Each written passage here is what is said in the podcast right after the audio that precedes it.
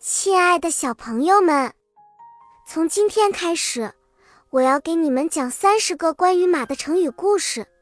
这些故事会带我们穿越历史，非常的有趣。让我们开始吧。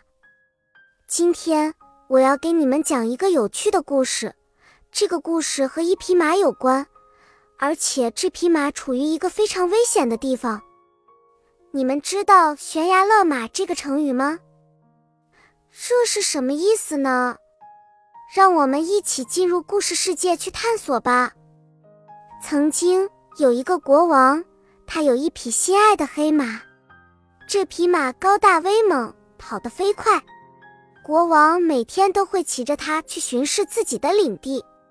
然而，有一天，这匹马突然冲进了森林，国王无法控制它。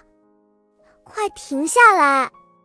国王喊道：“但是他已经无法阻止这匹失控的马了。”很快，他们来到了一个悬崖边，黑马突然停下来，差点就掉下悬崖了。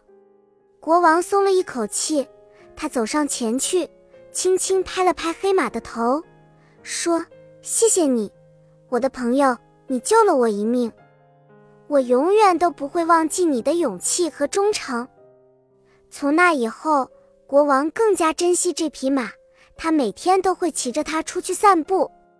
他还告诉其他骑士们：“记住，当你们遇到危险的时候，一定要像这匹马一样及时停下来。”这就是悬崖勒马的意义。现在我们知道悬崖勒马是什么意思了。